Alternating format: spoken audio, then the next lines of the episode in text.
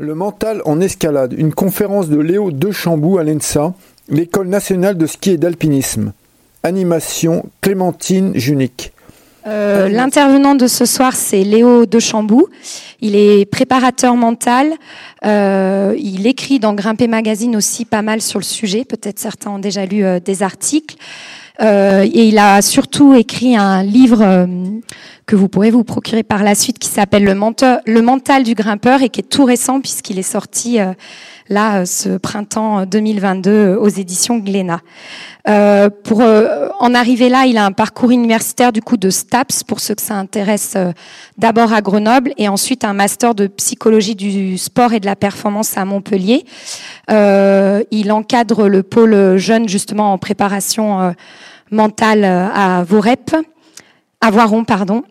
Et, et, du coup aussi les DGEPS euh, escalade sur toute cette partie préparation mentale. Et il travaille avec plusieurs organismes, dont le, le collectif Mental, Mental Expérience Mont Blanc, donc qui est un collectif qui euh, regroupe plusieurs préparateurs mentaux pour divers sports ici euh, dans la vallée. ce soir, on trouvait que c'était une thématique qui avait toute sa place à l'ENSA, puisque ça fait quand même pas mal d'années que l'ENSA se penche sur l'aspect mental, euh, que ce soit en alpinisme, euh, dans le ski, que ce soit les émotions ou euh, tout ce qui est préparation mentale, autant pour la pour la progression que pour la performance. Et ce soir, c'est vraiment ces deux thèmes-là qu'on va aborder avec Léo. Je vais passer la parole à Léo. Après, on aura un petit entretien et à la fin, gardez vos questions. Il y aura une série de questions ouvertes et suivies d'une séance de dédicace pour ceux que ça intéresse. Merci à vous. Je laisse la parole à, Léo. Ok. Alors, euh, ce soir, on va parler de préparation mentale en escalade pour la progression et pour euh, la performance à plus ou moins haut niveau. Euh, on va aborder plusieurs thèmes. Donc, on commencera par parler de motivation, de dynamique de cordée. C'est des choses qu'on va pouvoir trouver intéressantes et en falaise, et en bloc, et en grande voie, et euh, en alpinisme également, mais là on restera plutôt sur l'escalade. Après, on verra ce que c'est que la préparation mentale, sur quoi est-ce qu'on va pouvoir euh, travailler et sur quoi est-ce qu'on va pouvoir intervenir. On parlera de fixation d'objectifs, on parlera de gestion des distractions, de visualisation, de gestion de l'activation et de la gestion des peurs, euh, notamment la, peur de la chute en escalade. Pour commencer, je voulais juste vous expliquer un petit peu comment on allait fonctionner. Euh, régulièrement, à chaque début de, ces chapitres, je vais vous poser euh, une ou deux questions, et puis euh, si vous vous sentez concerné, vous pourrez lever la main pour voir un petit peu où on en est dans la salle et voir à quel point les, personnes qui sont installées ici sont, bah, sont concernées et peuvent se retrouver dans les problématiques qu'on qu'on aborde. Donc, pour voir si, si c'est bien compris, juste, je voulais, je voulais essayer avec une ou deux questions. Donc, ceux qui grimpent dans la salle, est-ce que vous pouvez, euh, est-ce que vous pouvez lever la main pour voir un petit peu? Il y a pas mal de personnes. Euh, ceux qui ont déjà entendu parler de préparation mentale, est-ce que vous pouvez lever, la main, s'il vous plaît? Ok. Ceux que, que, ça intéresse, la préparation mentale, et qui sont intéressés par euh, cette présentation, est-ce que vous pouvez lever la main aussi? Ok. Et euh, ceux qui sont venus sous la contrainte Ok, bon, pas grand monde. Ça va, je vais, je vais essayer de, gérer, euh, de gérer ces personnes. Euh, alors, je voulais commencer en parlant de, motivation. Les motivations, c'est vraiment ce qui va nous animer dans nos, dans nos pratiques. Il faut imaginer, pour ceux qui ont envie de, faire un petit peu de mathématiques, qu'une qu'une motivation, c'est comme un vecteur, donc qui a une intensité, une direction et un sens. Donc, est-ce que je suis très motivé ou peu motivé. On verra après que c'est un petit peu plus compliqué que ça. Vers quoi s'oriente ma motivation? Et est-ce que c'est une motivation qui est plutôt orientée euh, vers l'approche de mon objectif? Donc j'ai envie euh, d'enchaîner cette voie en tête ou je n'ai pas envie de tomber dans cette voie en tête? Donc ça, ce sera euh, le sens de la motivation. Donc on continue avec les questions pour voir à quel point est-ce que ce sujet peut vous, peut vous toucher euh, dans, dans vos expériences de, de grimpeur. Si vous grimpez pas du tout, vous pouvez imaginer ça pour une autre activité. Donc, est-ce qu'il vous arrive d'avoir moins envie de grimper parfois, ou bien de grimper en éprouvant moins de plaisir pour faire plaisir à quelqu'un d'autre, ou pour avoir bonne conscience? Est-ce que ça, ça, arrive à certaines personnes ou vous êtes toujours euh, à bloc? Ok. Donc on va voir un petit peu ce que c'est que la motivation. Donc pourquoi est-ce qu'on grimpe? Pourquoi est-ce qu'on pratique de manière aussi assidue? Pourquoi on cherche à progresser, à être de plus en plus à l'aise? Pourquoi est-ce qu'on s'entraîne pour être de plus en plus fort? Et pourquoi est-ce qu'on vient assister à des conférences sur la préparation mentale en escalade? Euh, C'est les réponses à ces questions, c'est aussi euh, ce qui va définir notre motivation.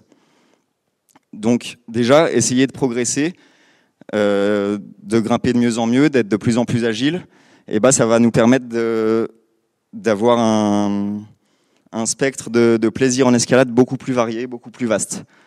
Donc tout simplement, grimper, chercher à progresser, ça va nous emmener vers ces champs des plaisirs beaucoup plus larges. Ensuite, il y a les théories de l'autodétermination et du bien-être psychologique qui rentrent en jeu. Donc là, c'est plutôt relatif à l'inné. Il faut savoir qu'on recherche sans cesse et qu'on est dans un état d'équilibre psychologique quand on satisfait euh, le besoin de compétence, donc c'est se sentir euh, euh, compétent dans ce qu'on fait, quand on satisfait également le besoin d'autonomie et quand on satisfait notre besoin de lien social. Donc le fait de pratiquer une activité, euh, notamment une activité sportive et notamment l'escalade, eh ben, ça va nous permettre de satisfaire ces trois besoins psychologiques fondamentaux. Et ça va aussi nous orienter vers une motivation plutôt intrinsèque, orientée vers les sensations, vers l'apprentissage et euh, vers l'accomplissement. L'accomplissement, c'est le fait d'atteindre ses objectifs. Donc là, c'est bon, du coup, c'est assez grand. Euh, en fait, il faut savoir qu'on n'est pas juste motivé ou pas motivé. Notre motivation, elle se place sur un continuum entre la motivation et les motivations intrinsèques dont je vous ai parlé, euh, avec des motivations extrinsèques au milieu, avec à régulation externe. Donc là, ça va être quand on fonctionne au système de la punition ou de la récompense. Ensuite, des régulations introjectées. Donc là, ça va être quand euh, on culpabilise de ne pas aller grimper. Euh, on peut retrouver ces problématiques dans le, dans le sport santé, le sport, euh, le sport bien-être. Ensuite, ça va être des motivations extrinsèques à régulation identifiée, donc juste ici, où là, on n'aime pas forcément ce qu'on fait, par exemple l'entraînement, mais on sait que ça va nous servir pour se sentir performant et euh, progresser dans les choses qui nous apportent réellement du plaisir. Et la régulation extrinsèque à régulation intégrée, ça va être plutôt euh, tout ce qui fait appel à nos valeurs. Par exemple, je pratique l'escalade en milieu naturel parce que c'est important pour moi de pratiquer dehors et d'être euh, d'être dans la nature. Et après, c'est les motivations intrinsèques dont je vous parlais, où là, on pratique vraiment pour le plaisir que nous apporte l'activité, à savoir l'apprentissage, l'accomplissement, donc atteindre ses objectifs, et euh, les sensations qu'on éprouve. L'idée, ça va être au maximum d'orienter nos motivations vers des motivations extrinsèques parce que ça va être synonyme d'une activité qui perdure dans le temps. Si on n'est pas au maximum de ce côté-là du continuum, il y a des risques d'arrêt en sachant qu'on n'est jamais tout à fait ici et que nos motivations, elles sont multiples. Nos motivations, elles se construisent aussi autour des récits, de ce qu'on lit, de ce qu'on voit, de ce qu'on entend raconter. Et c'est comme ça qu'on construit nos pratiques, en voulant reproduire des récits, des, histoires qu'on a vues. Et euh, c'est la même chose dans toutes les activités, mais notamment euh, en escalade et dans les activités de montagne, où les récits vraiment enrichissent l'activité. Donc là, on va être plutôt dans quelque chose d'extérieur. Et ensuite, ce qui va encore compléter notre envie de, de progresser, d'être de plus en plus fort, eh ben, c'est que en fait, euh, le sport moderne, c'est une pratique plutôt capitaliste qui a été inventée avec la standardisation des, avec la standardisation des distances, notamment en athlétisme, euh, en même temps que le capitalisme et la notion de record. Dans les années 80, en même temps que les sports de glisse, donc euh, le ski, le surf, tout, toutes ces activités, eh ben, on est passé sur plutôt privilégier une qualité de corps plutôt qu'une quantité de corps. Donc avant les années 70-80, eh ben, il y avait plutôt des activités à la mode comme euh, le, bodybuilding, où on essayait vraiment d'amasser une quantité de corps importante. Et ensuite, on est plutôt passé sur euh, comment dire, un corps agile, un corps euh, habile qui, qui, sait se débrouiller partout. Et du coup, on s'inscrit aussi dans cette pratique du, du sport. Et c'est ça qui pousse les pratiquants des activités sportives et donc les pratiquants d'escalade aussi à chercher, à progresser, à être de, plus en plus forts. Donc là, on a vraiment vu un ensemble de choses qui nous poussaient à progresser. Ça, c'est une partie. On a vu les besoins psychologiques fondamentaux et on a aussi vu euh, la motivation intrinsèque vers laquelle on essaye plutôt de s'orienter. Donc en fait, quand on va fixer nos objectifs, il va vraiment falloir orienter nos objectifs vers ce qu'on aime faire, euh, vers ce à quoi on aspire, et même aller jusqu'à inventer nos pratiques sans forcément rentrer dans les pratiques les plus traditionnelles, si c'est pas celles qui nous parlent le plus. Donc là, c'était pour, euh, pour la motivation. On va voir après, notamment avec la fixation d'objectifs, comment est-ce qu'on va pouvoir intervenir sur cette motivation. Pour faire le lien avec ce qu'on disait avant, on a vu dans les besoins psychologiques fondamentaux qu'il y avait le besoin de lien social. Et en escalade, ce qui est super important, euh, c'est cette cordée, en alpinisme, également. Et on va voir comment est-ce qu'on peut appréhender cette cordée et qu'est-ce qu'on peut mettre en place, sur quoi est-ce qu'on peut se focaliser pour renforcer l'efficacité et, euh, la cohésion dans une cordée. Donc, est-ce que, on refait le, les mains levées, est-ce que vous vous sentez totalement en accord avec votre partenaire de grimpe Est-ce que vous partagez des objectifs communs? Est-ce que votre communication elle est fluide et que vous vous sentez toujours mutuellement apporté à la cordée Donc est-ce que est-ce que vous vous retrouvez complètement là-dedans ou euh, est-ce que euh, ça des fois ça bug? Donc là c'est ceux pour qui ça bug ou? C'est ceux pour qui ça se passe bien. Ok. Alors, pour répondre à ce besoin de lien social et pour optimiser le fonctionnement d'une cordée, il va falloir s'intéresser à la dynamique de groupe et euh, notamment à la cohésion. Donc la cohésion, c'est pas juste bien s'entendre et euh, être content d'aller boire des coups euh, après la grimpe, même si c'est c'est une activité très honorable. La cohésion, ça va être comment est-ce que je me sens utile pour le groupe, donc là dans ce cas-là pour l'accorder, ça va être comment est-ce que je me sens appartenir à la cordée en tant qu'entité sociale, comment est-ce que je sens cette cordée efficace? Et comment est-ce que je sens cette cordée unie euh, socialement? Donc ça, ça va être les quatre critères de la cohésion sur lesquels on va pouvoir essayer d'agir pour renforcer l'efficacité d'une cordée. Ensuite, il va y avoir la clarification des rôles dans la cordée et des normes qui va être très importante. Donc, euh, qui est-ce qui gère le, matériel? Qui est-ce qui gère les horaires? Qui est-ce qui, euh, gère euh, le, pique-nique? Euh, Qui est-ce qui... Enfin, voilà, toutes ces questions-là. Donc, sur les rôles, ça va être très important pour augmenter l'efficacité d'une cordée. Les normes, ça va être tout ce qui est informel, mais qui se fait dans ce groupe-là. Donc, euh, la façon dont on se dit bonjour, la façon dont on parle. Ça, ça, paraît vraiment minime, mais c'est des, des, choses qui vont en fait renforcer et unir euh, le groupe et dans ce cas-là l'accorder. Ensuite, il va, y avoir, il va falloir euh, se créer des objectifs communs et les clarifier, et ensuite mettre en place un ensemble de situations pour favoriser l'expression, l'échange et l'écoute dans le groupe. Dans le cas des, des cordées, donc en fait c'est les mêmes études que sur les groupes, mais vraiment sur des groupes de deux on met en avant l'intérêt de travailler sur la proximité. Donc c'est vraiment sur la connexion affective entre les deux membres de la cordée, sur euh, l'engagement. Donc ça c'est l'envie des deux membres de la cordée à maintenir cette collaboration dans le temps, et sur la complémentarité. Donc ça c'est la perception de l'efficacité de la cordée, du fait qu'elle fonctionne bien. Donc tout ça, ça va être des perceptions. C'est pas euh, pas rationnel, mais en gros on va pouvoir travailler pour euh, augmenter ces trois critères. Donc si vous avez envie d'avoir une cordée efficace qui fonctionne bien, eh ben, c'est un ensemble de choses sur lesquelles vous allez pouvoir bah, vous focaliser, accorder de l'attention pour, euh, pour être plus, plus efficace. Donc maintenant, on va parler préparation mentale à proprement parler. Donc on va essayer de voir ce que c'est.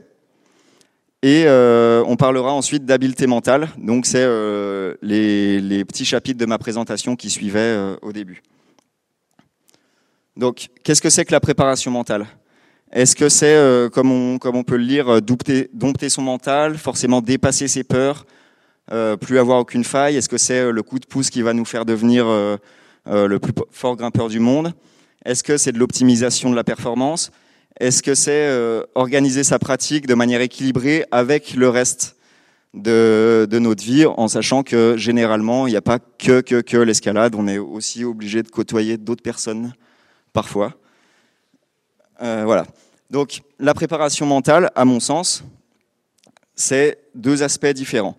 Il y a l'accompagnement psychologique qui va être euh, bah, le fait d'aider la personne, le, grimpeur, à articuler justement son projet sportif avec son projet euh, global, donc euh, je sais pas, avec la vie professionnelle, avec la vie affective, avec euh, les projets scolaires, pour qu'en fait le le projet sportif ne prenne pas le pas sur le reste et qu'on se retrouve dans le cas d'une situation obsessionnelle, d'une passion obsessionnelle, pardon, ce qu'on retrouve souvent en escalade.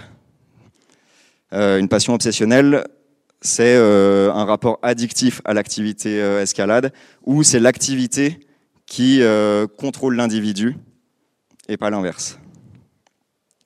Ensuite, comment faire? Est-ce que c'est de la magie? Est-ce que c'est des promesses? Est-ce que c'est un travail au quotidien? Est-ce que c'est quelque chose de, planifié, d'organisé autour des objectifs de la personne et de ses problématiques individuelles? Bon, les questions, elles découlent sur, sur la réponse qui me... Ah, je vous ai pas parlé de la... Pardon, excusez-moi. Je vous ai pas parlé du deuxième aspect de la préparation mentale, on a parlé de l'aspect accompagnement psychologique. Le deuxième aspect, c'est euh, l'optimisation de la performance, donc c'est ce qui est le plus connu. Ça va être vraiment aider à optimiser des petits paramètres, euh, des détails qui vont euh, aider le sportif à atteindre ses objectifs et à s'épanouir dans son activité. Et donc là, on va travailler sur les habiletés mentales. Et ces habiletés mentales, si on fait le transfert sur de la préparation physique, ça va être euh, toutes les qualités physiques qu'on peut développer, mais au niveau, euh, au niveau mental, comme euh, je sais pas la, souplesse, la résistance, la force de doigt.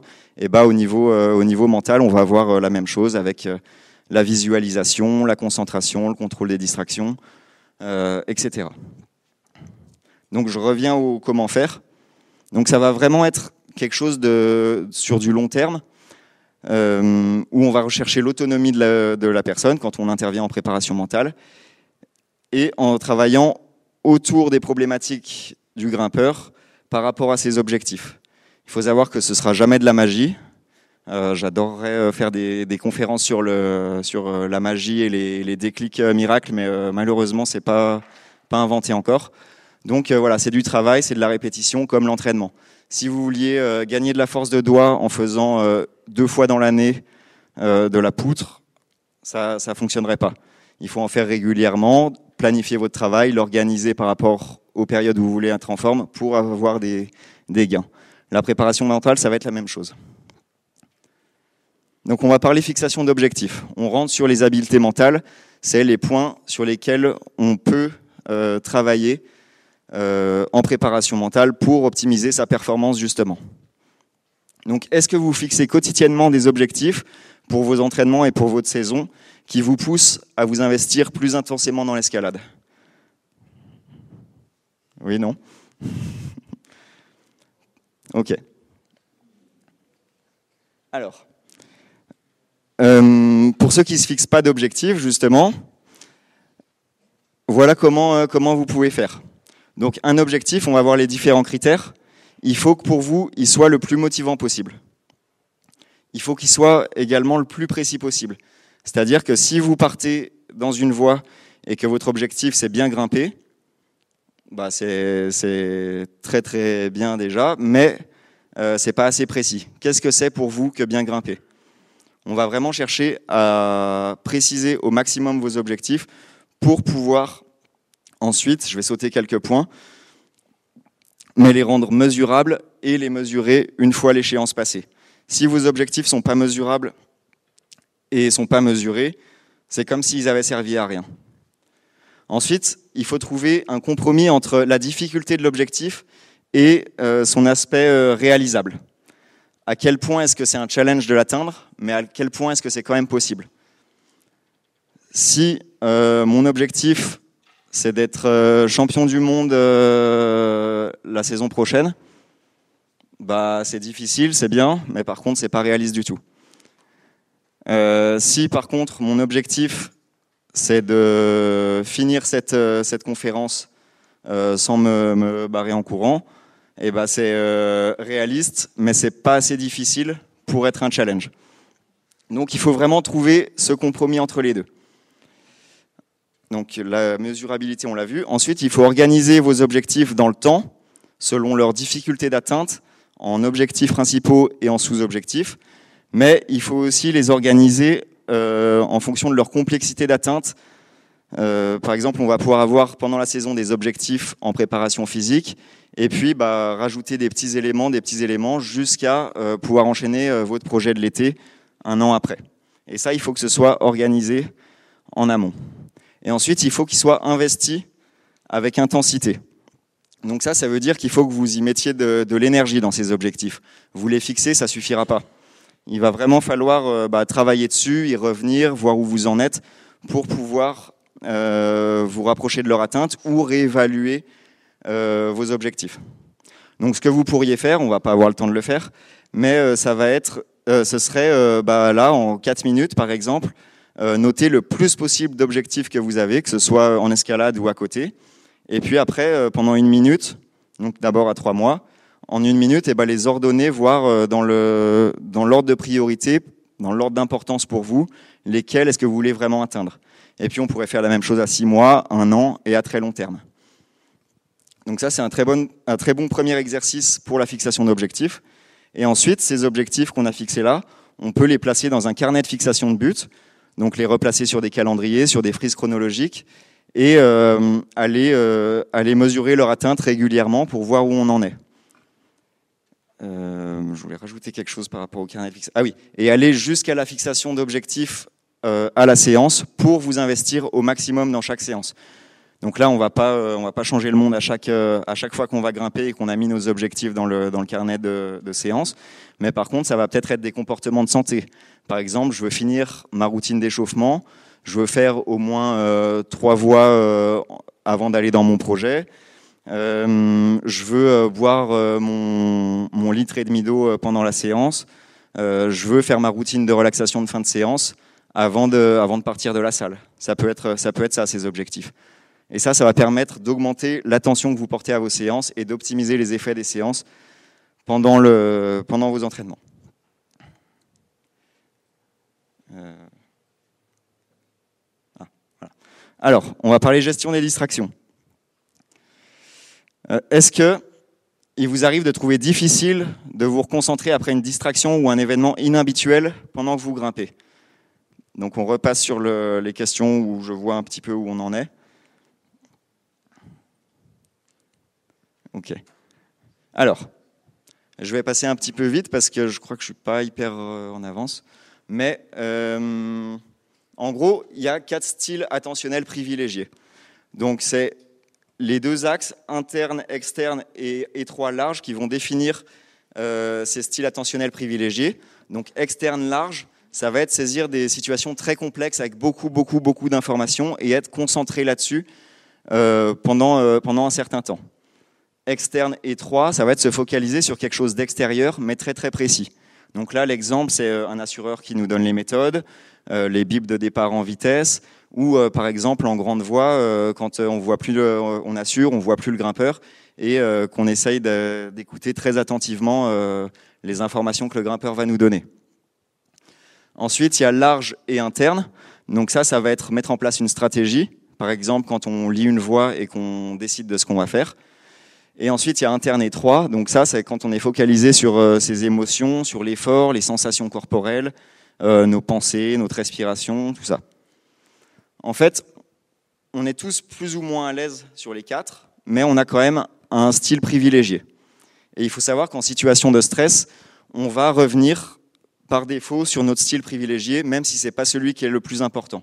Par exemple, si j'ai peur et que je dois me concentrer sur ma respiration, et que mon style privilégié il est là, et qu'en bas de la falaise il y a un paquet de monde pas possible et, euh, et, que ça parle et qu'il y a de la musique et, et tout plein de choses, et ben mon attention va risque d'être déviée sur les distractions.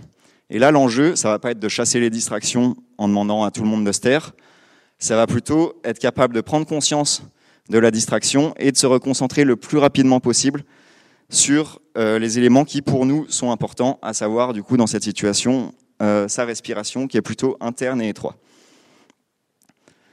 Il y a plusieurs approches par rapport à ça. En ce moment, ce qui est le plus utilisé, le plus à la mode, c'est la pleine conscience. Avant la pleine conscience, il y avait bah, ce qui est utilisé euh, traditionnellement en préparation mentale depuis les années 70, et donc le cognitivisme. Là, l'idée, c'était qu'en fait, on pouvait prendre conscience d'une distraction, d'une pensée, d'une émotion, et qu'on pouvait, euh, à l'aide d'ancrage ou d'autres euh, d'autres techniques ou de switch, chasser la distraction, la pensée désagréable, l'émotion désagréable, et se reconcentrer sur euh, ce qui était euh, pertinent ou, changer carrément et passer par exemple de, la peur à de la joie euh, en serrant le poing. Ensuite, il y a des études sur ces, ces, méthodes qui ont été mises en place et qui ont mis en, évidence les processus ironiques. Donc les processus ironiques, c'est le fait qu'on ne puisse pas ne pas penser à quelque chose. On connaît tous l'exemple de, l'éléphant rose que je, vais vous épargner. Euh, donc en fait, à partir de ça, on s'est dit qu'on pouvait pas chasser les pensées et les émotions, et donc qu'il fallait plutôt en prendre conscience, et au lieu de les chasser, qu'il fallait apprendre à les identifier, les reconnaître, et à les accepter pour pouvoir mettre en place des stratégies de reconcentration qui sont adaptées. Donc les accepter, ça veut dire, au lieu de culpabiliser d'avoir peur, par exemple, en sachant que la peur, ça peut être une, distraction, mais plutôt une distraction interne, du coup, au lieu d'essayer de chasser cette peur et, euh, d'avoir, euh, je sais pas, de, l'excitation d'aller dans un pas engagé, eh ben ça va plutôt être se dire, ok, c'est transitoire, l'escalade, ça fait peur, c'est normal d'avoir peur. Euh, quelles sont mes stratégies pour me reconcentrer sur ce qui est important pour moi Et par exemple, ça pourrait être la respiration, ça pourrait être les sensations dans mes pieds, ça pourrait être, euh, je sais pas, le, vent, ça pourrait être la lecture de la suite. Là, ça va être vraiment pour chaque personne des choses différentes. Mais l'idée, c'est qu'on ne puisse pas chasser la peur et qu'il va plutôt falloir apprendre à grimper avec. Donc pour ça, on va pouvoir mettre en place des routines pré-performance, pratiquer régulièrement la pleine conscience. Donc c'est euh, des formes de méditation et d'exercice qui renvoient à ce que j'ai expliqué ici. Et mettre en place des routines de reconcentration que je vous expliquerai quand on parlera justement de la peur de la chute. Euh, Juste quelques, quelques clés pour construire une routine pré-performance. Donc une routine pré-performance, c'est une routine que vous allez mettre en place à chaque fois avant de grimper, quand vous voulez être performant. Euh, mais il faut qu'elle soit individualisée, il faut qu'elle vous parle, il faut qu'elle vous serve à quelque chose. Donc l'idée, ça va être d'analyser ce que vous faites. Donc avec euh, de la vidéo, ça peut être super intéressant. Et noter tout ce que vous faites avant de grimper. Ensuite, vous allez clarifier les notes que vous avez prises par rapport à ce que vous faites avant de grimper. Par exemple, euh, vous voyez bavarder, vous, vous voyez euh, mettre vos chaussons, vous voyez vous encorder, mettre la magnésie, relire la voix, souffler un grand coup, partir. et juste avant de partir, à chaque fois, vous, tapez les pieds comme ça, parce qu'une fois, vous avez fait ça et ça avait marché. Donc là, la clarification, c'est l'étape où on va enlever tout ce qui n'a pas réellement de sens, qui n'est pas forcément utile pour euh, la performance. Et on va garder vraiment les éléments clés qui, pour nous, sont intéressants. Donc, là, on passe sur cette partie-là, et on va chercher à savoir l'objectif de chaque comportement, qu'on va pouvoir écrire à côté du comportement. Et ensuite, on va associer ces comportements-là à un mot-clé. Par exemple, euh, quand, euh, quand je relis la voix, l'objectif, c'est de la connaître par cœur. Donc là, je dis, OK, tu connais. Ensuite, je me frotte les mains pendant, euh, pendant une minute euh, avant de partir avec la magnésie liquide. Euh, là, c'est pour avoir le maximum de, de, sensations dans le, dans le bout de mes doigts et me sentir prêt à forcer. Donc là, je peux me dire, ok, tu sens les prises. Et après, avant de partir, j'ai mes trois grandes respirations qui me permettent de, de m'activer et de me mettre à fond. Et donc là, je pourrais me dire, par exemple, aller à fond. Donc là, j'ai ma routine. Et ensuite, il va falloir l'entraîner. Et pour l'entraîner, on va pouvoir l'entraîner et en visualisation, on va parler de visualisation juste après, et l'entraîner au quotidien pour voir les éléments qu'on a envie de garder, les éléments qu'on a envie de sortir, s'il y a des choses qui servent à rien. Enfin voilà, il va falloir la travailler au fur et à mesure. En sachant qu'elle n'est jamais fixée dans le temps, mais par contre, si vous l'utilisez pas régulièrement et que vous l'utilisez juste euh, un jour où vous êtes stressé, ou vous avez envie d'être performant, si vous l'avez pas travaillé en amont, même si vous l'aviez bien euh, décrite, euh, elle sera pas utile. Juste un petit détail, le fait d'associer le mot-clé au comportement, ça va renforcer le lien qui y a entre les deux et ça va permettre aussi euh, de créer un fil rouge si jamais il y a une distraction dans votre préparation avant de grimper. C'est-à-dire que si vous êtes distrait, eh ben vous avez le mot-clé que vous avez pris l'habitude d'utiliser qui va vous rappeler au comportement que vous aviez déterminé comme adapté euh, pour votre performance. Voilà pour euh, la gestion des distractions. Euh, ça, c'était un exemple de, routine, donc avec euh, l'observation, que je vous ai improvisé du coup. La visualisation. Donc la visualisation, voilà. Encore une question, et c'est bientôt la fin des, questions que je vous pose. Est-ce que vous arrivez à vous voir grimper de manière claire et à manipuler ces images à volonté? Ou est-ce que c'est un petit peu flou? Si vous y arrivez parfaitement, vous pouvez, euh, vous pouvez lever la main. OK. Alors, pourquoi utiliser la visualisation? Donc, ce qui se passe quand on crée des images motrices, donc on se voit se déplacer euh, mentalement, donc sans bouger, même euh, sans mimer, c'est qu'en fait, tout de l'émission de l'information, donc qui est le cerveau, jusqu'au motoneurone qui va lui innerver le muscle, l'information va circuler. C'est juste le motoneurone qui va pas activer euh, le muscle et donc il n'y a pas de mouvement qui va avoir lieu. Mais du coup, de travailler en visualisation, ça va vraiment permettre à votre corps et à tout votre système nerveux euh, d'entraîner euh, ce mouvement. Donc l'utilité de la visualisation, ça va être le perfectionnement technique et l'optimisation gestuelle, donc en répétant euh, des mouvements qui nous posent problème, en répétant une voix qu'on travaille, euh, en répétant euh, mentalement une section qu'on n'a pas bien compris, ou en répétant mentalement, par exemple, quelque chose qu'on a réussi pour la première fois, mais dans lequel on est habituellement pas très à l'aise. Ensuite, ça va être intéressant pour la gestion de l'anxiété. Donc là, il peut y avoir plein de scénarios où on se voit dans des endroits tranquilles, où on va visualiser de la chaleur au niveau du ventre, plein plein de choses qui vont permettre de travailler sur la gestion de l'anxiété. Ça va permettre de travailler sur la gestion de l'activation, qu'on verra juste après, sur la confiance en soi, sur les peurs, sur les périodes de blessure et euh, sur le renforcement des effets de la préparation physique, notamment euh, via ce que je vous ai expliqué euh, sur, les, sur le système nerveux. Toutes les images qu'on va créer mentalement, elles passent par euh, des informations qu'on a stockées en mémoire. C'est-à-dire qu'on peut rien inventer, même si on se projette dans le futur en imaginant quelque chose, une situation, on va faire que utiliser des informations qu'on a en mémoire. Donc euh, là, euh, j'imagine tout à l'heure, je vais m'asseoir sur la chaise. Je l'ai pas encore fait, mais je suis capable de l'imaginer assez précisément parce que j'ai déjà expérimenté cette situation un paquet de fois. C'est pour ça que ça va être important quand on pratique la visualisation, notamment pour du travail technique, d'alterner pratique, visualisation, peut-être retour vidéo, pour en fait enrichir les informations qu'on a en mémoire, notamment sensorielles, euh, pour pouvoir visualiser de la manière la plus juste possible.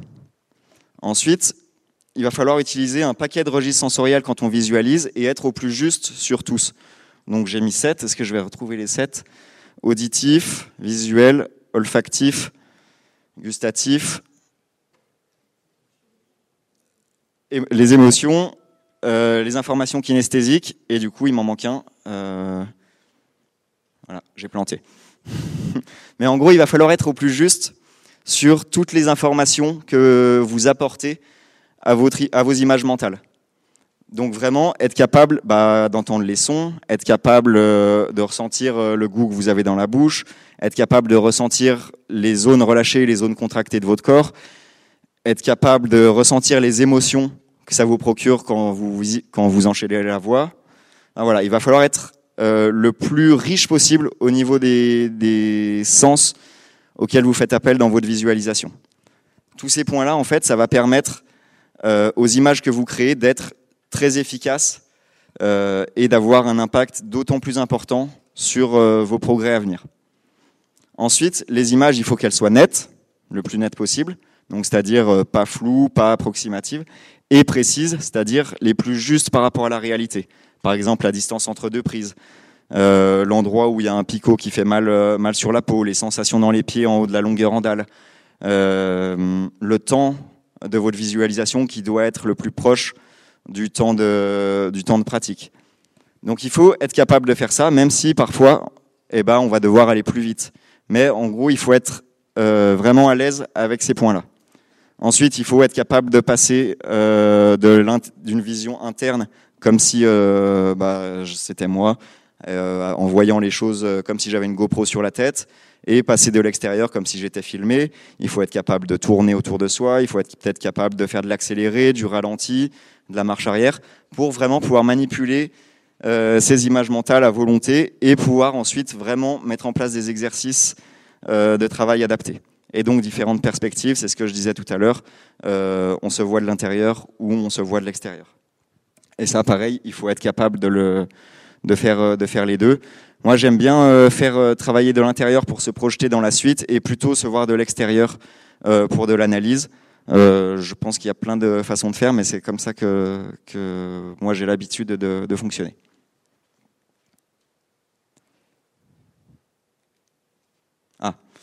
Euh, pour la pratique de la visualisation, il y a plusieurs choses qu'on peut faire. Donc le zapping, ça c'est quelque chose qu'on peut faire à l'échauffement, en début d'échauffement à deux. Euh, en gros, pendant 30 secondes, par exemple, eh ben, il y a un des deux euh, grimpeurs de la cordée qui va demander à l'autre d'imaginer plein plein de choses à la suite. Par exemple, imagine toi marcher sur du sable. Imagine la sensation quand tu mets ta main dans ton sac à puff. Imagine l'odeur qu'il y a dans les toilettes de l'ENSA. Euh, imaginez-vous le, goût de ce que vous avez euh, mangé ce soir. Euh, imaginez la sensation que vous allez ressentir quand vous allez vous allonger dans votre lit ce soir. Voilà. On alterne comme ça et ça va permettre vraiment d'éveiller euh, stabilité de, visualisation dans un premier temps. Et ensuite, ça va peut-être permettre de voir s'il y a des choses sur lesquelles vous êtes plus ou moins à l'aise, notamment au niveau des registres sensoriels. Si les odeurs de, des toilettes de l'ENSA, vous n'y arrivez pas, c'est certainement que vous n'êtes pas très à l'aise sur la visualisation euh, olfactive. Euh, voilà. Ensuite, euh, des scénarios. Donc là, ça va être où on se voit avancer, on se voit, on se voit grimper, on, voit toute une situation en fait de A à Z. Et là, on va pouvoir, bah, voilà, voir des détails, se focaliser sur sur certains points. Et il va y avoir aussi des scénarios utilisés pour la relaxation derrière et plein de, plein de méthodes pour la relaxation. Ça, je vous en ai déjà un petit peu parlé. Et puis on en reparle juste après. Euh, et ensuite, bah ça, je vous en ai parlé aussi tout à l'heure, c'est l'alternance de peut-être feedback de l'entraîneur, euh, grimpe, euh, travail vidéo, visualisation, pour vraiment aller étalonner toute notre visualisation. Et après, pendant l'entraînement, donc ça, ça va être, euh, par exemple, si on fait, euh, je sais pas, de la poutre ou, euh, des tractions, et ben, euh, pendant les temps de repos, qui sont importants, et ben, on va pouvoir soit se voir faire l'exercice, soit on va pouvoir euh, faire de la visualisation euh, de grimpe pour faire plus rapidement le lien entre la séance de préparation physique et l'escalade. Un lien qui n'est pas toujours facile à faire. Donc la gestion de l'activation. Est-ce que vous arrivez facilement à vous relaxer ou à vous activer pour atteindre un niveau d'activation optimal en fonction des besoins? Plus ou moins, pas, pas beaucoup. Alors, la relaxation, c'est être capable de diminuer volontairement son niveau d'éveil physique et cognitif. Donc il y a vraiment un paquet, un monstre de méthodes euh, il va y avoir plutôt des méthodes physiologiques qui vont plutôt aider à diminuer les tensions musculaires, optimiser la gestuelle. Donc euh, je, vous en, ai mis plusieurs. Et ensuite, il va y avoir plutôt des méthodes cognitives qui vont également aider à réduire l'anxiété, mais aussi gérer les émotions et leur intensité.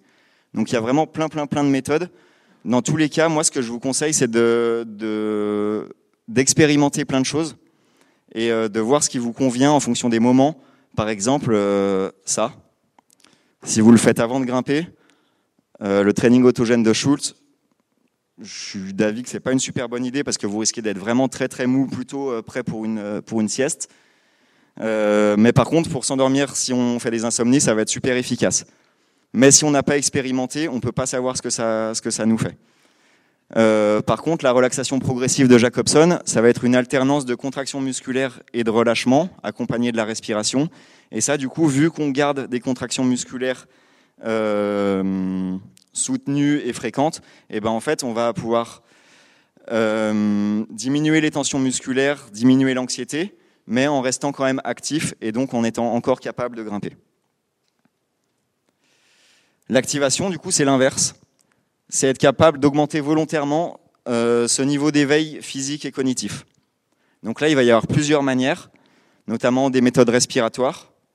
Donc ce qui marche bien, c'est d'avoir des inspirations plus longues que les expirations, avec des, expirations plutôt brèves. D'avoir un discours interne motivationnel euh, qui vous donne de l'énergie, donc euh, c'est ce qu'on disait pour les routines pré-performance, peut-être allez, vas-y, à fond, enfin voilà, des choses qui vous parlent à vous. Vous pouvez aussi faire appel à des images, à des souvenirs qui, vous, qui vous parlent et qui sont synonymes pour vous d'activation. Et après, avoir une gestuelle d'activation, ça va être hyper important. Beaucoup de monde se, tape sur les cuisses ou, ou bouge les bras. vous verrez que si on combine plusieurs de ces, de ces méthodes, euh, ça va vraiment avoir des effets, euh, des effets intéressants. Euh, voilà. Et comme pour, la, comme pour la relaxation, c'est des choses que vous pouvez intégrer dans les routines pré-performance. On passe sur la gestion, des, la gestion des peurs. Donc ça va reprendre un peu tout ce qu'on a vu. C'est le dernier point qu'on va voir. et en fait, c'est quelque chose d'assez complexe. En escalade, souvent par rapport à la peur de la chute, bah, on fait pratiquer la chute. Et on m'a souvent demandé en fait euh, comment est-ce qu'on pouvait travailler sur euh, la peur de la chute en escalade. Et vu que je viens de ce milieu et que bah, moi aussi quand, euh, quand j'avais peur, eh ben, on m'a fait expérimenter la chute et que j'ai souvent vécu que ça. C'était délicat d'avoir une, une, réponse directement qui allait au-delà. Donc c'est quelque chose auquel j'ai essayé de réfléchir pour proposer euh, une approche un petit peu nouvelle. Euh, est-ce qu'il vous arrive d'avoir peur des fois? Ok. Moi aussi. Euh, l'escalade, ça fait peur. En fait, on change de milieu, on s'arrache du sol, on tombe et on a peur. Et voilà, c'est comme ça. Et donc, il ne faut pas chercher à ne plus avoir peur.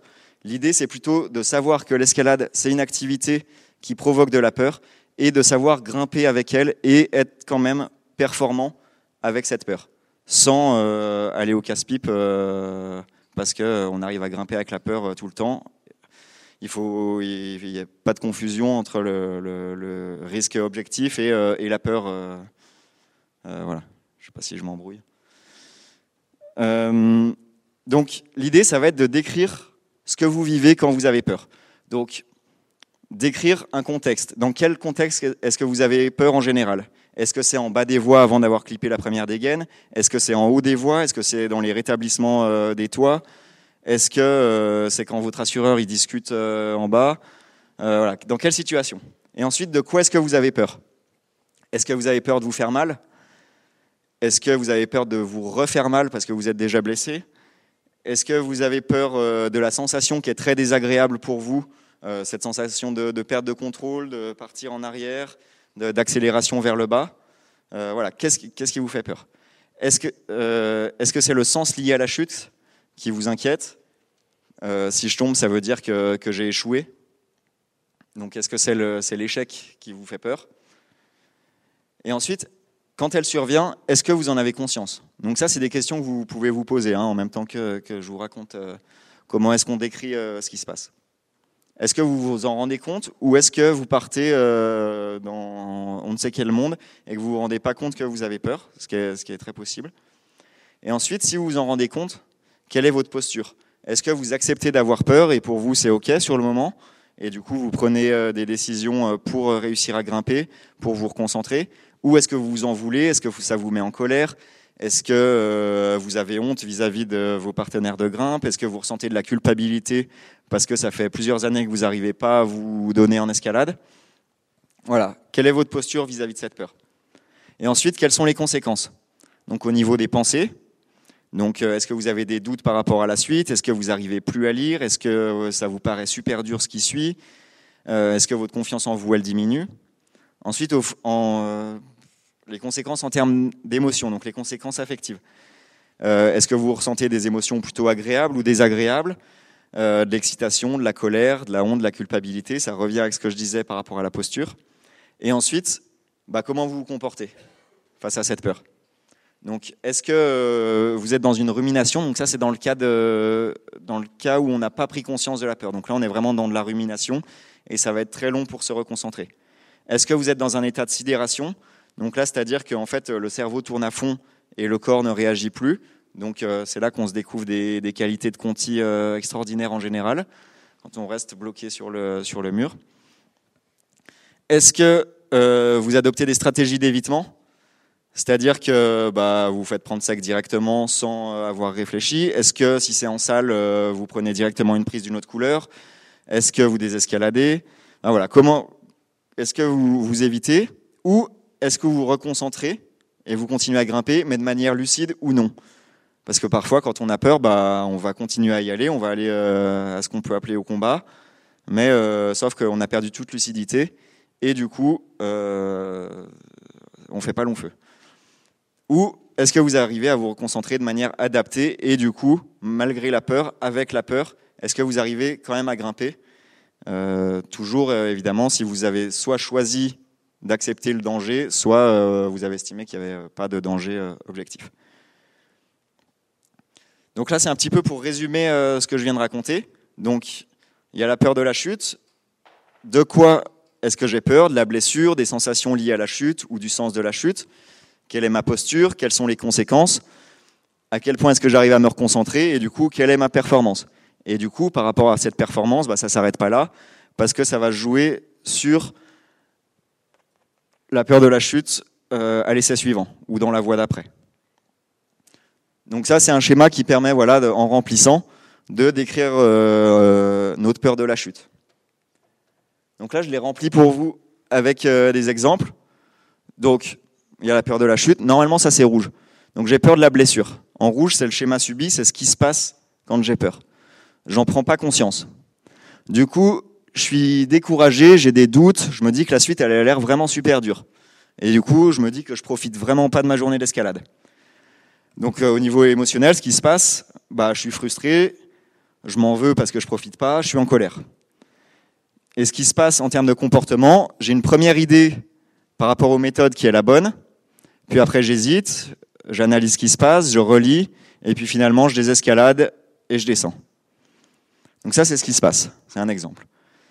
L'idée, ensuite, ça va être en parallèle de ce schéma subi, de déterminer un schéma souhaité.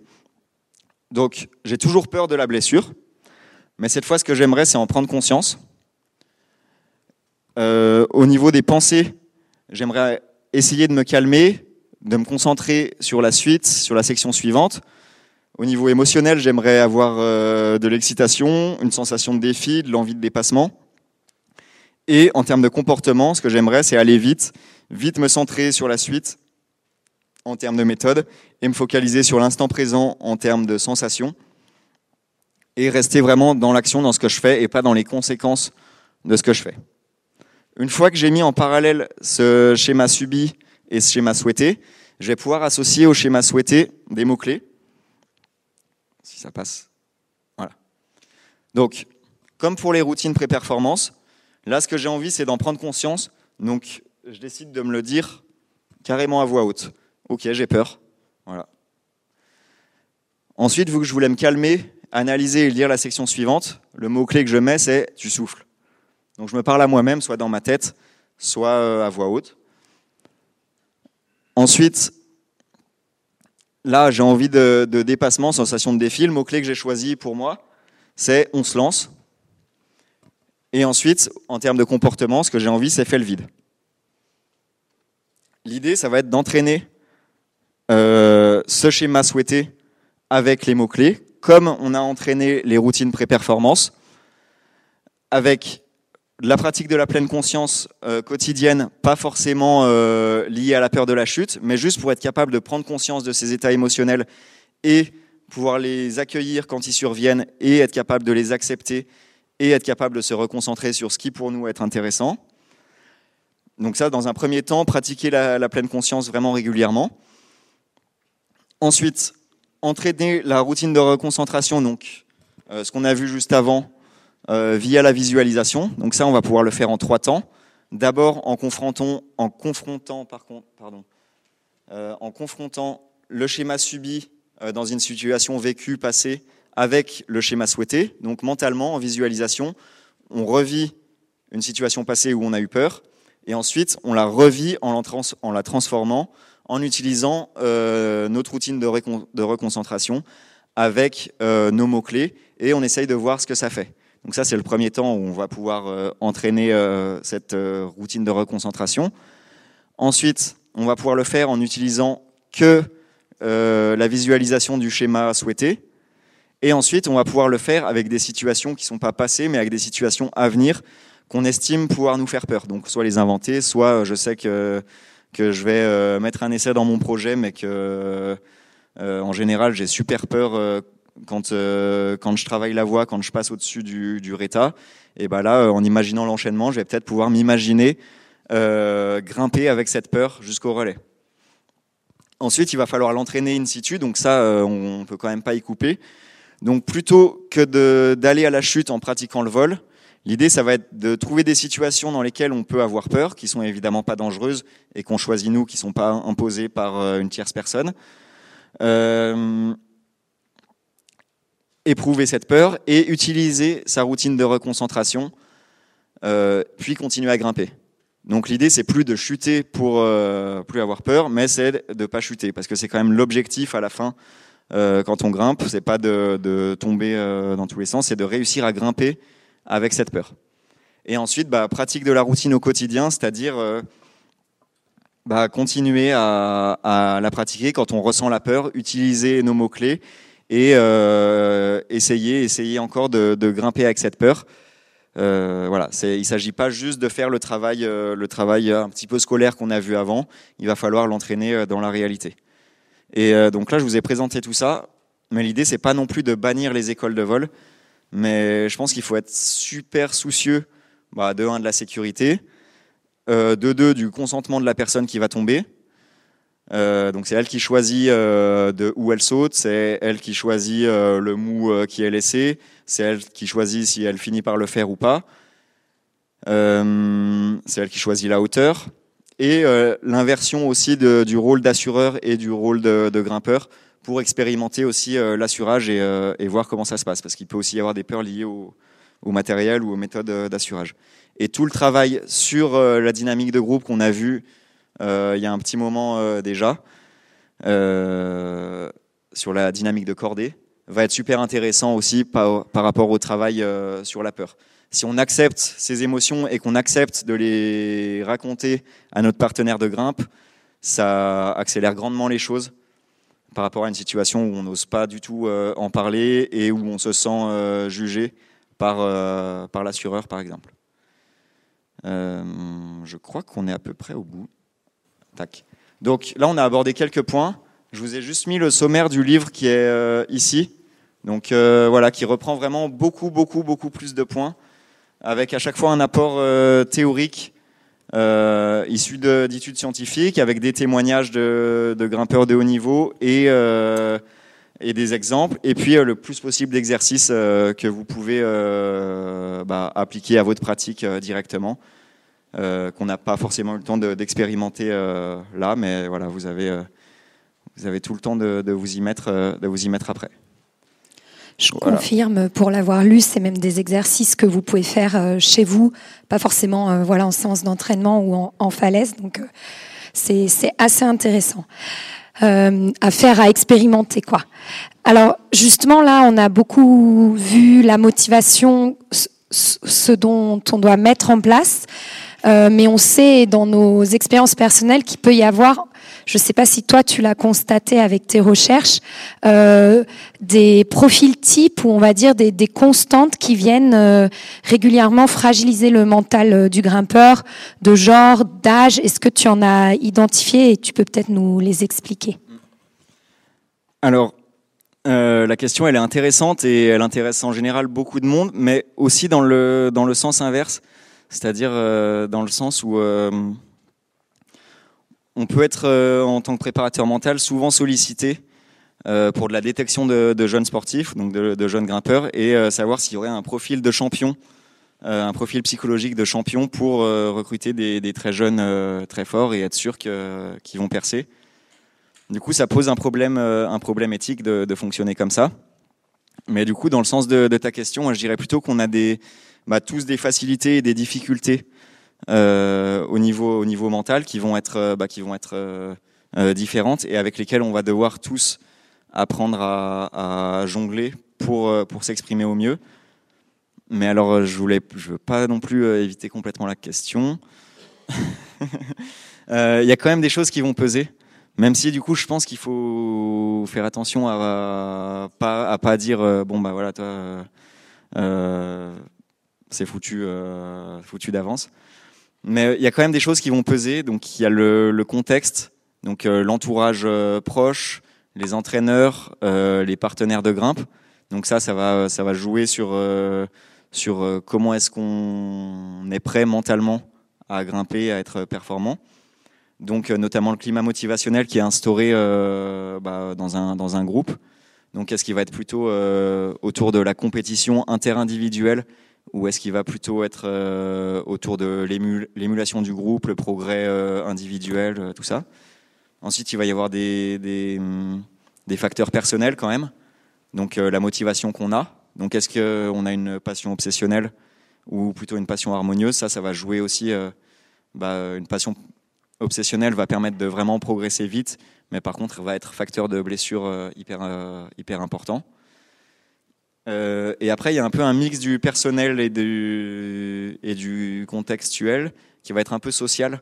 Donc, selon dans quel, selon comment est-ce qu'on se ressent dans un contexte social, et eh ben, ça va peut-être être plus facile d'accepter des failles de notre côté euh, ou, au contraire ça va être très difficile de les, de les accepter et de, les verbaliser et du coup euh, en fonction de ça bah, on pourrait euh, faire ressortir en fait des, des, peurs ou, des, des, une tendance à des peurs chez certaines personnes mais en fait c'est juste que c'est plus accepté de ressentir ces émotions ou voilà oui, oui non, non, mais on avait parlé avant pour euh, clarifier un peu euh, ce, que tu dis de façon très théorique. C'est euh, ce qu'il y avait, voilà, souvent on dit, bah voilà, une fille ça a plus peur de grimper en tête, quelqu'un d'âgé a plus peur de se faire une blessure, des parents ont plus peur d'engager, et en fait toi, tu prends le contre-pied en disant non, on part pas de ces situations sociales ou de genre ou d'âge, mais on parle plutôt individuellement des peurs, des motivations, pour euh, ne pas rendre ces euh, caractéristiques une, excuse, enfin une situation à des fatalités, mm. quoi. Donc c'est assez intéressant de pas du mm. coup se focaliser là-dessus et de pas le prendre en même si c'est peut-être euh, ça peut être une réalité, mais je trouve dommage de les du coup de les voir comme comme euh, définitive. Très bien. Et justement, là, on a vu comment se focaliser, mais des fois, on se blesse malgré euh, une bonne préparation physique, euh, mentale. Et on sait que c'est quelque chose chez le sportif vécu une blessure douloureuse, on va dire, pas de la petite blessure, mais dans son activité, que ce soit l'escalade, le ski, de reprendre derrière de la performance notamment, c'est difficile. Quel conseil justement sur la préparation mentale tu donnerais à quelqu'un qui s'est blessé pour revenir après une blessure? Euh, dans un premier temps, ça va être, on en a déjà un petit peu parlé, ça va être la posture qu'on a vis-à-vis de, sa blessure. Donc, euh, ça va être euh, arriver jusqu'à accepter sa blessure. Donc, une blessure pour, pour un sportif, ça peut être vécu, si on schématise un petit peu comme un deuil, avec une phase de, phase de déni, une phase de, de colère, une, une, une phase de, de négociation en mode non mais c'est bon, je me suis pas fait si mal, je vais pouvoir y retourner, euh, voilà. Et euh, pour euh, pour aboutir à la fin à une phase d'acceptation. Et l'idée, ça va être dans un premier temps pour pouvoir ensuite mettre des choses en place, d'accompagner le sportif et d'essayer soi-même quand on est le, sportif blessé, d'aller vers cette acceptation de, de, sa blessure pour ensuite bah, travailler sur la refixation d'objectifs vis-à-vis de la blessure. Donc ça, c'est vraiment pour le retour à l'activité. Donc la refixation d'objectifs après la blessure, la mise en place de comportements de santé. Peut-être qu'il y a des choses qui, qui, se faisaient pas et qu'il va falloir mettre en place. Peut-être qu'il y a des choses que la blessure va interdire. Enfin voilà, retravailler là-dessus. Et après, la peur de reblessure, elle est hyper euh, hyper importante, surtout quand c'est euh, quand il y a eu des blessures à répétition. Et euh, en fait, on va pouvoir travailler sur la, peur de la reblessure comme un peu sur les peurs de la chute, en reprenant le, même schéma. Euh, vraiment pour le côté euh, très pratique. voilà, qu'est-ce qui me fait peur, de quoi j'ai peur, comment comment est-ce que je réagis quand je ressens cette peur mais on peut aussi euh, rechercher les causes de la blessure euh, en fonction de si c'était euh, un accident ou si c'est une, blessure d'usure. voilà, et du coup, bah, mettre en place des nouveaux comportements en fait pour rationaliser et pour limiter l'incertitude autour de cette, de cette peur. Très bien. Et ici à l'ENSA, il y a, y a enfin, ça fait plusieurs années qu'on pense sur la question euh, d'écouter ses émotions, son intuition, qui sont souvent euh, tirées d'une expérience. Et il y a un outil qui est en train d'être mis en place qui s'appelle Guidos là-dessus sur l'alpinisme. Et je me disais quand est-ce que donc hors euh, peur, on en a parlé, hors euh, danger euh, rationnel, quand est-ce que des fois on a cette intuition qu'on n'arrive pas vraiment à expliquer. c'est le fameux aujourd'hui je je le sens pas. Est-ce qu'on on met ces techniques en place pour se remotiver?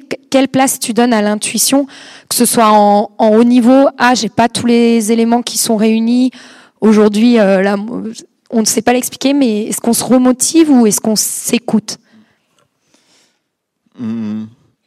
C'est assez dur euh, à, apporter une réponse euh, qui prend, qui prend tous les éléments en compte, surtout quand je sais qu'il commence à y avoir un outil qui qui le fait, euh, qui le fait bien. Mais euh, quand, euh, quand j'ai vu cette question, quand tu, m'as parlé de, ce point-là, j'ai imaginé encore comme la première question dans l'autre dans l'autre sens. S'il y a des mauvaises qu'on dit, mais que, et que mon partenaire il est fatigué, qu'il fait mauvais, que qu'il n'y a pas le, les conditions d'enneigement euh, adaptés. Euh. Mais par contre, je le sens super bien. Est-ce que je, me base sur mon intuition ou est-ce que je me base sur, euh, sur ce qui est rationnel? Et du coup, là, dans cette situation-là, moi, j'ai l'impression qu'il faut se baser sur ce qui est rationnel et se dire, bah, peut-être moi, je me sens super bien et du coup, il faut y aller. Mais si on retourne encore dans le sens de ta question, bah, si je le sens pas, alors que tous les éléments euh, extérieurs euh, disent qu'il faut y aller, et bah, je suis pas sûr qu'il faille, qu'il faille y aller quand même, et je pense qu'il faut plutôt s'écouter. Et, hum, mais je suis pas euh, hyper familier avec, euh, avec ces intuitions, les signes, tout ça, mais je pense qu'en fait, c'est des, des, des paramètres objectifs, mais dont on n'a pas forcément conscience.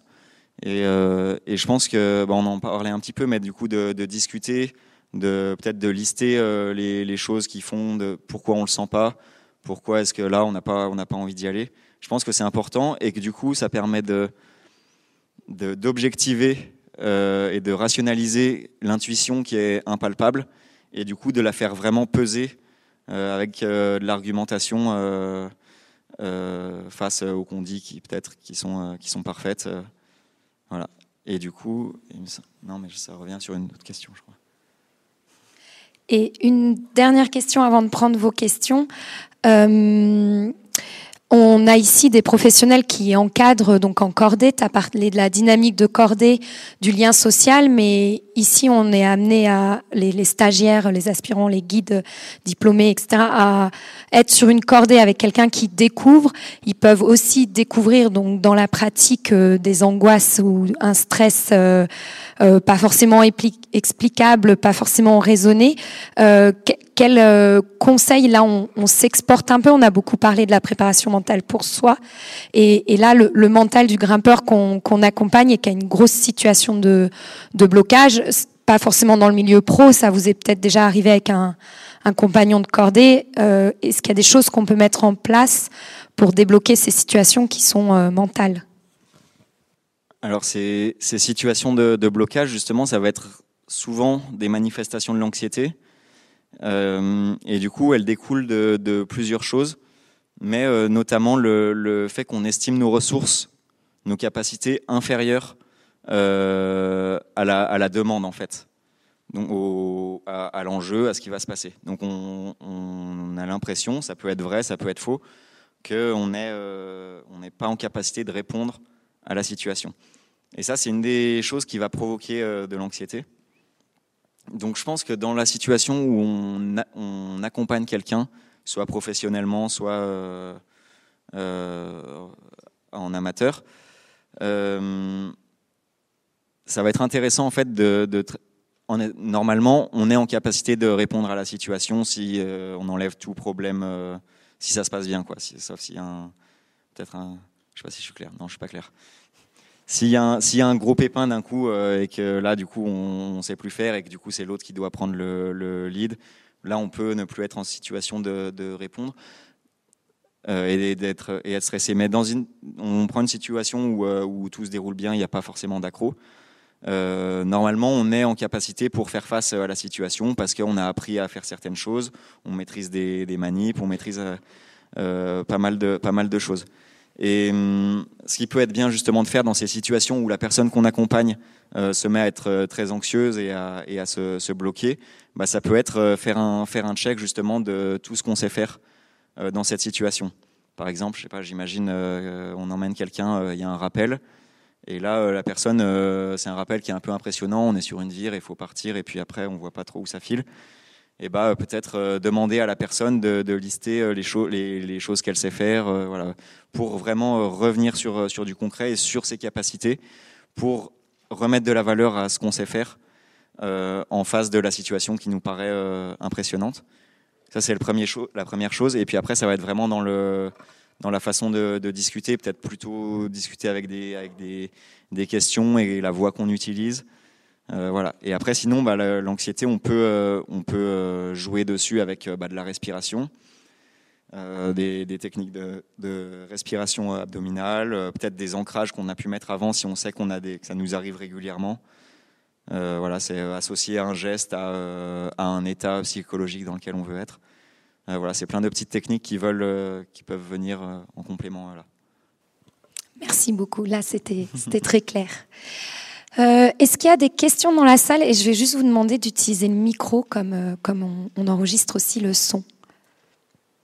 Moi, je me demandais, sur, on parlait tout à l'heure des, objectifs qu'on se fixait, qu'il fallait pouvoir les mesurer.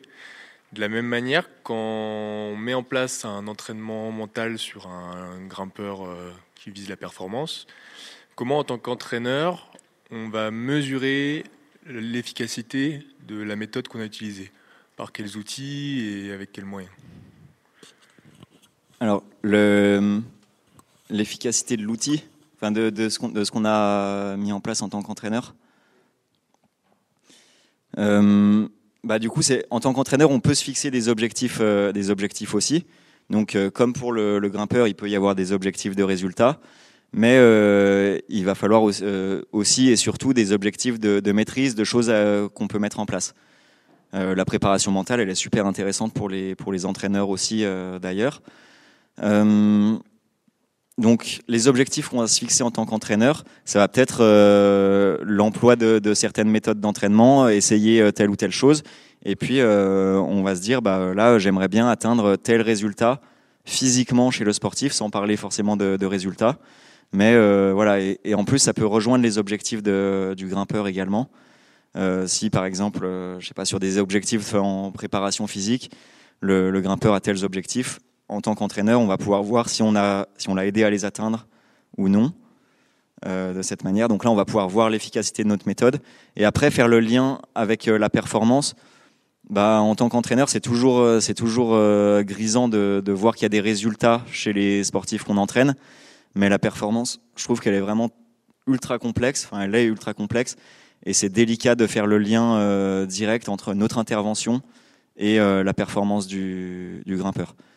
Donc euh, pour mesurer notre efficacité, bah, ça va plutôt être voir est-ce que on amène le sportif à de un s'épanouir dans sa pratique et ce qui se passe à côté. Et de deux, est-ce qu'on l'amène à atteindre ses objectifs de maîtrise sans forcément de atteindre, des objectifs de résultat. Je sais pas si je suis clair ou pas. Moi, c'était par rapport aux techniques de visualisation. Il y a une partie où on est censé ressentir à nouveau ce qu'on connaît. Est-ce qu'il y a des techniques où, enfin, un mouvement qu'on ne sait pas faire, où on ne connaît pas la sensation, est-ce que c'est possible de l'imaginer pour l'ancrer dans son corps alors qu'on ne le connaît pas? Enfin, de savoir si c'est le bon. Bah c'est en fait euh, même si on l'a même si on l'a jamais fait, on va pouvoir euh, anticiper de par toutes les informations qu'on a en mémoire. Donc on va pouvoir reconstruire euh, reconstruire la situation en amont, mais c'est carrément possible et carrément souhaitable en fait bah par exemple, si on prend le, le cas de l'escalade, on a euh, un bloc euh, nouveau à grimper, avec euh, on lit un mouvement qu'on n'a jamais fait, qui nous surprend. On voit qu'il faut faire ça, mais on n'a jamais, jamais expérimenté ça. Et du coup, de visualiser et de répéter en amont et de se préparer à comment on, anticipe ressentir les choses et voir même imaginer comment ça pourrait se passer et comment on pourrait se réadapter, ça va être hyper intéressant. En fait, même si on l'a, quand euh, je disais que c'était des informations stockées en mémoire qui nous aidaient à construire les images, ça ne veut pas dire qu'on a forcément déjà été confronté exactement à cette situation, mais à partir de tout ce qu'on sait euh, et de tout ce qu'on a vécu, eh ben, l'idée c'est de, construire euh, des situations qui n'ont pas forcément eu, eu, lieu déjà, de la manière la plus précise possible. du coup, il y a quelque chose que j'ai expérimenté et en parlant avec des amis, j'ai l'impression que je n'étais pas la seule, c'est d'aller à une séance en se sentant hyper fatigué, en se disant ouais, en fait, j'y vais pas, je suis trop crevé, et qu'en fait, au final, ça se passe vraiment très bien, et qu'il y a comme euh, un relâchement au niveau mental qui permet d'être moins dans le stress. Donc, je voulais savoir si c'est quelque chose sur lequel tu t'étais penché ou pas. Euh, bah, je l'ai déjà bien vécu, euh, d'arriver éclaté et que finalement ça, ça se passe très bien. comme ça, j'ai pas de, j'ai pas de, de... si ça me fait penser euh, au, comportement d'auto-handicap et aux stratégies d'auto-handicap. En fait, euh, c'est ce qu'on va mettre en place volontairement ou pas volontairement euh, pour se trouver une excuse en amont, si on réussit ou si on rate. Je dis pas que c'est le, cas dans, le, dans lequel tu étais. mais par contre, en fait, quand on est dans une situation où on est fatigué, en fait, si on échoue, c'est normal. Et si ça se passe bien, et bah, euh, c'est vraiment agréable parce que euh, on, s'est bien senti euh, malgré un état qui n'était pas du tout adapté à, la performance. Et du coup, le fait d'arriver à une séance fatiguée bah, peut permettre d'évacuer une certaine pression qu'on peut avoir vis-à-vis de, l'issue de, la séance en fait. Même si c'est pas une séance très importante, bah, en fait, on n'a pas d'attente vis-à-vis de comment ça va se passer, et du coup, ça peut, le fait que cette pression soit évacuée, euh, euh, faire qu'en fait on va grimper euh, super bien. mais par contre, c'est pas un conseil non plus de dire arriver fatigué exprès pour mieux grimper. Bon, en parlant de fatigue, on va poursuivre les échanges avec ceux qui le voudront avec Léo euh, ici et avec son livre. Euh, je voulais vous remercier d'être venus. S'il y en a qui veulent avoir les prochains thèmes euh, des conférences de l'ENSA, vous pouvez nous laisser votre mail, on vous envoie que ça. je vous souhaite une bonne soirée et je remercie vraiment Léo d'être venu ici nous parler de tout ça. Je pense qu'on peut l'applaudir et le remercier. Merci beaucoup Léo.